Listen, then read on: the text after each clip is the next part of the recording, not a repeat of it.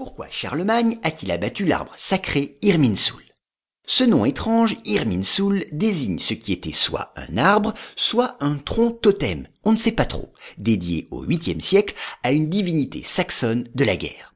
La vénération de divinités sous la forme de poutres peut surprendre, mais en réalité elle est très ancienne. Peut-être même qu'il s'agit là de la plus ancienne forme attestée de la croyance en des dieux.